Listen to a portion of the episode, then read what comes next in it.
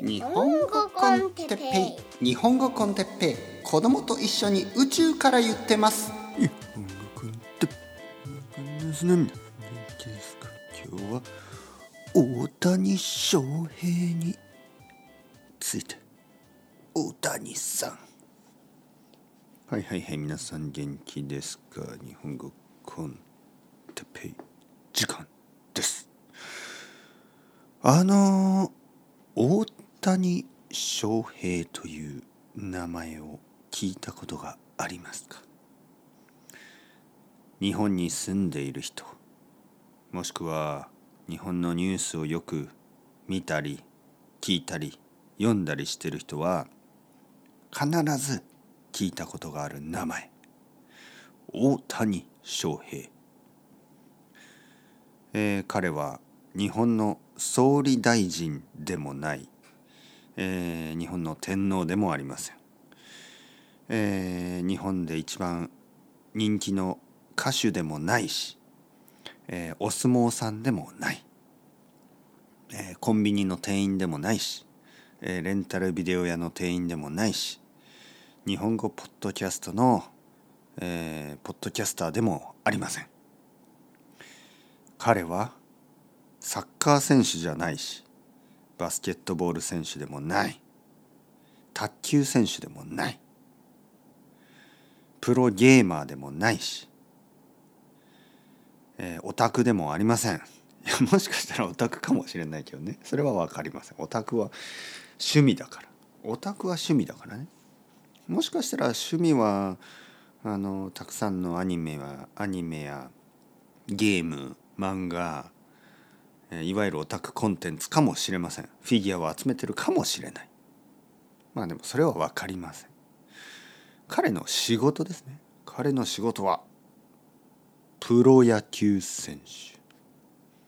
プロ野球ねえー、そして彼はもともとはあの日本でプロ野球選手をしていたんですが今はアメリカでプロ野球選手をしている。アメリカね USA あのそしてアメリカで野球選手をした日本人というのはまあ今までも結構たくさんいたんですが彼はちょっとそういうレベルじゃない。彼は本当にトップトップトップトップ。もうナンバーワンと言ってもいいぐらいの選手になってしまった。なった。すごいでしょ。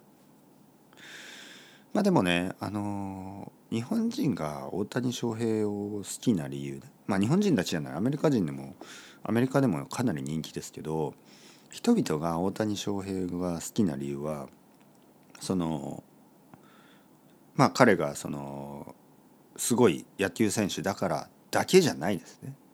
特に日本人たちは多分そこだけじゃない部分で彼のことが好きになっている。じゃあ何が？好きなのかといえば顔じゃなくて、ね、顔もいいですよね。顔もいいけど体じゃなくてまあまあ体もいいんですよね。もちろん。野球選手だから。顔も体もかっこいいしね、えー、髪型とか。あのそういう話じゃない、まあ、髪型もかっこいいけどね。そういう話じゃない。笑顔が素敵とか、まあ、そういう見た目の話だけじゃない。見た目も大事ですよもちろんね。見た目がいいから人気なんですけど、ルッキズムの世界だからね。でもそれだけじゃない。やっぱりパーソナリティなんですよね。はい。彼のパーソナリティもともとのパーソナリティがあやっぱり好まれている。そしてそしてねこうこういうことを言うとねあの生徒さんの中にはねちょっと意地悪な見方をして「いや先生それはそういうふうに見せてるだけですよ」とかね。僕の奥さんもそういう考え方をする。あの必ず後ろに後ろにねそのマネージャーというかそのなんていうかな PR の人がいてあのこういうふうに話せとかこういうふうのこういうふうな態度を取れとか言ってるんでしょ？みたいな。まあそういうこと言うんですけど僕は言いたいのはね仮に仮にですよ。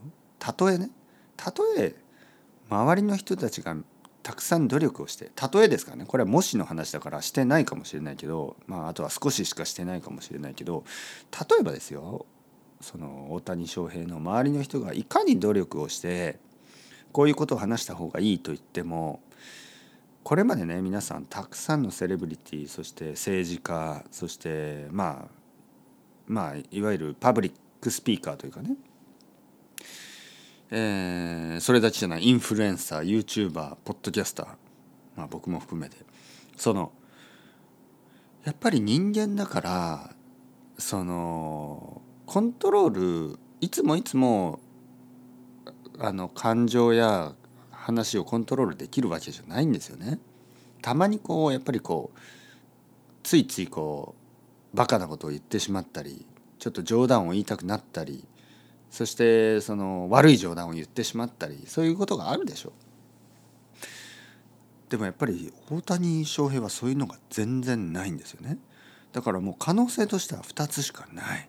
一つ本当にすごいいいやつ いい人もしくは、えー、本当にコントロールできる人自分の感情でもさっき僕が言ったようにあのそんなに簡単じゃないんですよね。あの本当は悪い人がそのいい人のふりをするっていうのはそんなに簡単じゃないんですよ。だからやっぱりいいやつなんじゃないの？いい人なんじゃないの？すごい人なんじゃないの？と思うわけ。でここであのちょっとこう不思議なのがね彼は29歳まだ29歳でまあ野球選手としては29歳はまあ結構ねあのベテランって言いますよね。ベテランだけど人間としては29歳というのはまだ若いですよね。だからちょっと信じられない。なぜ彼はあの29歳なのに42歳の僕よりも100倍ぐらいあの大人なのかなと。100倍ぐらいなんかこうあのすごいこうなんていうかな、結果の方じゃないね。結果は僕はあんまりこう特に興味はないんですけど、まあ、まあ野球見ないからね。でもやっぱいわゆるこうコメントとか人間性とかそういうものですよね。本当はどういう人？わ、ね、からない。本当にこんな人？わからない。でもねそこがちょっと分かったようなそのあのコメントを一つ最近聞きましたね。えー、アメリカであるインタビュアーがこういう質問をしました。小谷さんあなたはまるで自分の人生の全てを野球に注いでいるような気がするんですがそれはどうしてですか？まあそんな感じのねちょっとまあ100%同じじゃないですけど、まあ、そんな感じの、えー、質問をした。あなたはなぜその100%ね自分の人生を野球だけに注いでいるのかで注ぐことができるのか注ぐと言いますよね。捧げるか。捧げるでいいです、なぜこう自分の人生を野球にそんなに捧げることができるのかみたいなね。で彼が言ったのが彼の答えはですね大谷翔平の答えはその人生はまあまあまあ、まあ、人生はまあ多分もう少し長いもう少しというかもっともっと長いでしょ。それに比べて野球人生野球人生ねそのプロとしての野球人生は必ず人生より先に終わる。まあまあそうですよね。もし死んだら両方終わるんですけどまあ死なないとしてね、えー、まあ普通に生きればまあ多分80歳とかまで生きるでしょ？たくさんの人は80ぐらいまで生きてまあ病気の病気で亡くなる人もいますけどね。たくさんいる。事故とか病気とかで。でもまあ仮にね仮に80歳まで生きるとすればまあ野球人生というのはもっともっとそれより早く終わる。まあ多分。40歳ぐらいではほとんどの人が終わるでしょうね。もっと早い人もたくさんいる。まあ、とにかく、まあ、大谷さんは最近10年の契約をした、ロサンゼルス・ドジャース。ロサンゼルス・ドジャースと10年契約ですね。10年。10年の契約をした。だから今29歳ということは39歳。もしかしたらそこで終わりかもしれない。もしかしたらもっと早いかもしれない。もしかしたらもう少し後かもしれない。とにかくまあ10年ぐらい。10年ぐらいでそのいつまでできるかわからないけど自分の野球人生は必ず人生より先に終わるからその野球人生をまずはあの悔いのないようにしたい。後悔しないようにあのやりたい。100%それがあの答えでしたね。野球人生というのは必ず人生より先に終わると思うのでまずはそこに集中したいです。と彼は言いました。それを聞いてああだからねと僕は思った。だからかと。とにかく集中してるんですよね。とにかく集中してるからあとはその優先順位がすごくクリアですよね。野球に集中する。もうこれですよ。これがあの一つのもう分かりやすいミッションみたいになってるわけです。彼の。野球に集中する。そのために、えー、やることがあのある。例えば練習とか、ね、あの健康とか多分そういうことが全て野球のためになってるんですよね。これはすごいなと思った。そういうそう言われてみればやっぱりこう今までのコメントが全てわかる。ね、あだからね。普通ねやっぱり難しいんですよね。そこまで集中することは難しい。まあ集中させてもらえない状況もあるしね。その仕事とか生活とかしてるとついついねいろいろなことがごちゃごちゃになるでしょ。だから普通結構難しいんですけどまあ大谷さんは本当にあのまあ彼はいつも言ってるようにある意味感謝している人ラッキーな人。多分いろいろな問題がまだあまりこうない年齢でもあるしね、えー、両親は元気だしあのそのまあまだ結婚してないしね。子供もいないしね、まあ、とにかくプライオリティがすごくはっきりしててそこに集中しているこれは本当に素晴らしい。いや僕もやっぱり自分のことに集中するべきですよね。自分のことというのは例えば例えば「ポッドキャスト」とか言ってねあの普通に集中してやればいいもののなんか他の人と比べたりとかねなんかこう自分のやり方は大丈夫なのかとか疑ってみたりねまあそういう時がやっぱり人間だから1年に何回かあったりするでしょ？まあ僕はあんまり実はないんですけどあんまり本当はないんですけどでもたまにありますよね。やっぱりちょっと弱気になったりちょっと自信がなくなったりちょっと自分で自分を疑ったりそして他の人を疑ったり他人を疑ったり悪く思ったり。でその必要は実は全くなくて、えー、自分の目標である、え、俺は日本語コンテッペイを使ってこの日本語ビジネスをすべ全てぶっ壊すみたいなね。まあそういう そんなこと言わないわざわざ言う必要もないんですけど、まあ、とにかく多くの人にあの言語をもっとあの独学してほしい。それがあの僕の大きいミッションですからね。独学。自分で勉強すること。自分で勉強できない時はあのあとはまあ自分で勉強しててちょっとあまりに困った時は誰かに助けてもらうことはいいけど基本的にはまずは自分で勉強するっていう自分でどうにかするっていう自分であの学ぼうとする。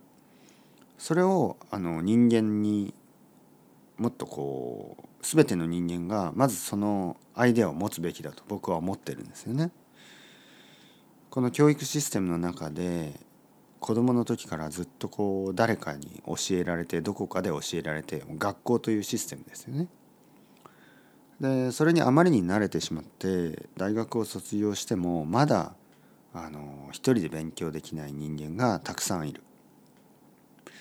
で語学の勉強をすることによってたくさんの人が気が付く。あ勉強は独学。自分で勉強することが大事なんだ。自分で勉強しながらたまに先生に質問したりする。でそれが一番いいっていうことに気が付くんですね。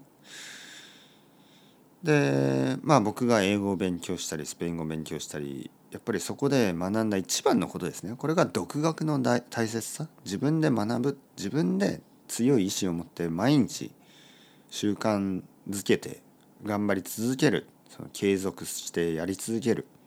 これが大事、えー、自分でね。でそうするそうするとやっぱりこう自分の生活がもっと良くなるしまあ例えば毎日勉強するっていうことはちゃんと毎日規則正しい生活をしなければいけない。健康じゃないといけない。強くなければいけない。精神的にも肉体的にも。まるであの格闘家みたいなね、まあ、ただ格闘家と違うのはあの僕たちは弟子もいないし先生もいないし。そしてずっとやり続けることができる。勉強はずっと続けられる、ね、まあもちろん格闘家もずっと続ける人も多いですけど。まあまあとにかく。脳のピークはまだまだまだ先。えー、だからまあとにかくですよこの語学学習を通してそういう強い精神とか肉, まあ、肉体は僕強くないですけど、まあ、あのそういうのを得ることができた。でこれをですねもっともっとたくさんの人に実践してほしいしなんかこう人を依存させてお金を取るようなそういうビジネスたちをビジネスたちは必要ないっていうことを僕が見せていきたい。ちょっと変ですよね。自分があのビジネスをやっているのにその業界を全部壊したいみたいなね。まあこういうことはよくありますよね。よくあることだと思う。はい。まだまだ先ですよね。まだまだ先。やっぱりこのアイデアを変えないといけないから教育ですからねこれは。かなりあの時間がかかります。でも僕は言い続けます。まずは独学、そして先生たちは応援をする人たち、頑張れ。頑張れ。頑張って、ね、大丈夫ですよ。っていうふうにあの声をかけ続ける人たち。これが先生です。とにかくあのー、やっぱり自分のこと自分の目的に集中すれば周りの人や物にとらわれずあのー頑張り続けることができる。これが大谷翔平の凄さ、ね、大谷翔平から学んだ僕のこと、ね、でした。皆さんどうですか？大谷翔平。素晴らしい名前、というわけで。名前もいいですよね。大谷翔平。彼が大谷じゃなくてね体も大きいんですけどもし小谷とかだとちょっとちょっと変わりますよね。なんとなくね。小谷哲平です。とかだとね大谷翔平だとなんかすごく大きくて強そうですけど小谷哲平ですとか言うとちょっとあれ？ホームラン打てますか？みたいなね。えまたバント。小谷翔平またバント。小谷哲平またバントした。みたいなね。まあバントも難しいんですよね、はい、というわけでそろそろ時間です。長はしてるが、めでめでめでわ